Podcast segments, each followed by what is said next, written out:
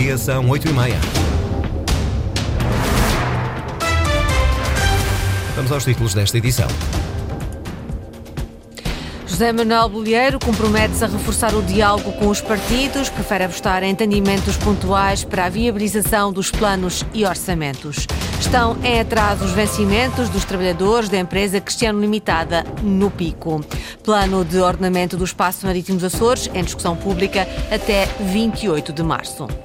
Estas e outras notícias com desenvolvimento já a seguir. Máximas previstas para hoje: 18 graus na Horta, Angra e Ponta Delgada, 19 Santa Cruz das Flores. Edição Antena Açores, jornalista Lili Almeida. Indigitado como presidente do 14º Governo Regional dos Açores, mas sem maioria absoluta, José Manuel Bolheiro promete reforçar o diálogo com todos os partidos com assento no Parlamento açoriano, inclusive com o Chega. Bolheiro afasta a partida acordos de incidência parlamentar, prefere apostar em entendimentos pontuais, sobretudo para a viabilização dos planos e orçamentos. Serei eu e não outro membro do Governo a liderar a negociação, as conversações, as, uh, necessários, os necessários entendimentos para, desde logo, na sua anualidade, os planos uh, e orçamentos que correspondam também a oportunidades de todos poderem rever-se em documentos que são de investimento e defesa do interesse dos Açores. Com modéstia política, modéstia democrática, mas sobretudo com profunda convicção de que a governabilidade dos Açores é essencial que a minha responsabilidade será assumida na integralidade e confio que todos também assumirão a sua própria responsabilidade. Bolheiro diz que iniciará esse diálogo logo após assumir funções. Quanto ao futuro, o 14º Governo Regional dos Açores será composto exclusivamente por elementos da coligação PSD, CDS, PPM. Será um governo de continuidade. Tenho o encargo de apresentar ao Sr. Representante da República a indicação dos restantes membros do governo, que é quem dá posse. E, portanto, falo-ei nos próximos eh, dias e nessa altura então se verá. Mas posso deixar bem nota clara de que leio dos resultados eleitorais a validação de uma governação que eh, importava dar consistência e, portanto, continuidade.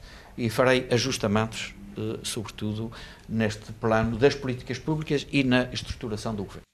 Futuro governo sem elementos do Chega, Bolheiro quer dar continuidade e consolidar o projeto político da coligação PSD-CDS-PPM nos Açores. Ouvido pela Antena 1 Açores, o presidente da Câmara de Comércio e Indústria dos Açores entende que, acabado o período de instabilidade governativa nos Açores, o tempo agora é de resolver os problemas da região. Francisco Rosa diz que é urgente retomar os investimentos que estão parados a aguardar o devido financiamento. Efetivamente era o desfecho expectável devido ao resultado das eleições e a política a ajustar-se, digamos assim, à sua realidade e à nossa realidade. Eh, o que nós queremos efetivamente é que haja estabilidade política o mais breve possível e que aquilo que é essencial para a economia, seja por via do financiamento da economia, seja o PO 2030, seja os PRRs, portanto, o que nós queremos efetivamente é que as instituições funcionem e funcionem de maneira a que a gente consiga ter alguma estabilidade e que consigamos efetivamente olhar para a frente, para o futuro, com olhos e com intenção, não é? E tudo aquilo que são os investimentos que existem neste momento em carteira para serem feitos, que haja alguma segurança de que eles vão ter o seu impacto e vão ter o seu percurso. Francisco Rosa, da Câmara de Comércio e Indústria dos Açores. Já Walter Furtado, presidente do Conselho Económico e Social dos Açores, assume-se esperançado nesta nova fase em que os parceiros sociais devem ter uma palavra a dizer nas soluções para os problemas mais graves da região. Haja concertação com a sociedade civil, haja soluções que permitam pôr de pé um pacto autonómico para fazer face a constrangimentos põe em causa a própria autonomia constitucional democrática, como os relacionados com a Lei das Finanças das Regiões Autónomas, com a própria revisão da Constituição da República Portuguesa e também do Estatuto Político Administrativo da Região Autónoma dos Açores. Por outro lado, em termos económicos, estão disponíveis para trabalhar em soluções que permitam ultrapassarmos situações eh, muito preocupantes ao nível da habitação, da educação, pobreza, das drogas sintéticas e outras, que urgem uma grande frente. Conselho Económico e Social dos Açores e o desejo de um novo pacto autonómico para resolver os principais problemas na região. Estão em atraso os vencimentos dos trabalhadores da empresa Cristiano Limitada no Pico. O salário de janeiro ainda não foi pago. David Borges. O atraso no pagamento dos vencimentos é mais um dos vários episódios na difícil relação entre empresa e funcionários. A pouco mais de uma semana do final do mês de fevereiro, os profissionais da Cristiano Limitada ainda não receberam o vencimento referente ao mês de janeiro. Na última sexta-feira, eu dirigi-me ao. Uh ao representante da empresa, neste momento, que é o Sr. David Garcia, e perguntei-lhe em que ponto é que estava e qual era a previsão do pagamento dos ordenados de, de janeiro, que estão em atraso ainda. Uh, ele disse que naquele dia que, que, só estava à espera de uma confirmação para poder fazer esses pagamentos. Uh, chegou à segunda-feira, nada. Ontem à tarde, o sindicato, a doutora Joana, enviou-lhe um e-mail para saber o que é que se passava com os vencimentos dos trabalhadores. Não obtivemos resposta. Hoje, a resposta uh, ao sindicato foi que não tinha dinheiro neste momento e não, não tinha forma alguma de pagar esses vencimentos. A preocupação de Lisoarte Pereira, do Sindicato dos Transportes e Turismo e outros serviços da Horta. O sindicalista não sabe o que vai acontecer com o vencimento em atraso e admite que já foi necessário ajudar alguns colegas em maior dificuldade. Há colegas nossos em situação difícil. Ainda ontem houve um colega que me pediu ajuda e pronto, eu ajudei, que ainda estava numa situação não muito confortável já, mas consegui ajudá-lo. E isto realmente é muito preocupante, isto não se, não, se, não se tolera. Alguém tem que ser responsável por isto. Numa altura em que os funcionários estão a transitar da Cristiano Limitada para a União de Transportes dos Carvalhos, o sindicalista teme que os vencimentos em atraso referentes ao mês de janeiro não sejam regularizados antes de se consumar essa mudança e lamenta que até o último dia da ligação contratual o silêncio e a falta de diálogo continuam a imperar na relação da empresa Cristiano Limitada com os seus profissionais. Antena Açores contatou a gerência da empresa Cristiano Limitada, mas ainda não foi possível obter uma declaração dos sócios.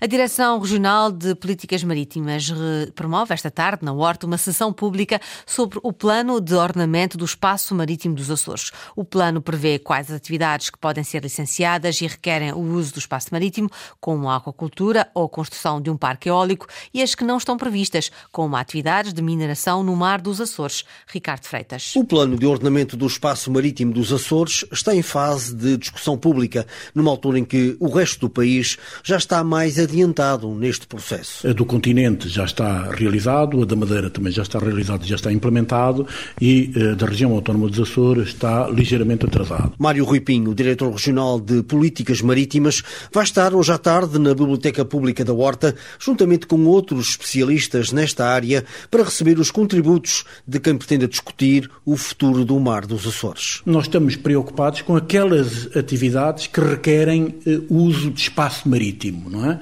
Por exemplo, quando quer pôr uma estação de aquacultura, quando quer pôr uma estação eólica, requer um espaço físico no oceano. No caso da aquacultura e da biotecnologia, o plano de ordenamento do espaço marítimo já identifica zonas onde estas atividades poderão ser instaladas. Para o licenciamento da aquacultura, nós temos já potencialmente previstas algumas áreas onde poderão ser autorizadas uh, títulos de utilização privativa. Mas, por exemplo, para a biotecnologia, já definimos quase toda a zona da zona económica exclusiva como uma área potencial. Há também outras atividades que têm de ser apreciadas. Os cabos submarinos são áreas onde não, não, não podemos eh, realizar determinadas atividades da pesca, áreas marinhas protegidas, porque têm elas próprias já condicionantes à pesca. O documento não prevê, no entanto, qualquer atividade de mineração do Mar dos Açores, pelo menos nos próximos anos. A mineração não tem uma situação potencial, aí está, é um bom exemplo.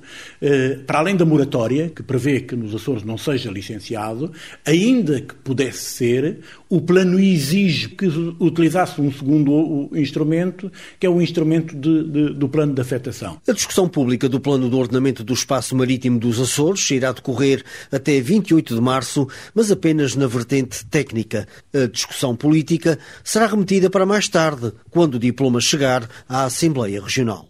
Os desempregados nos Açores têm uma taxa de risco de pobreza quatro vezes maior do que os empregados.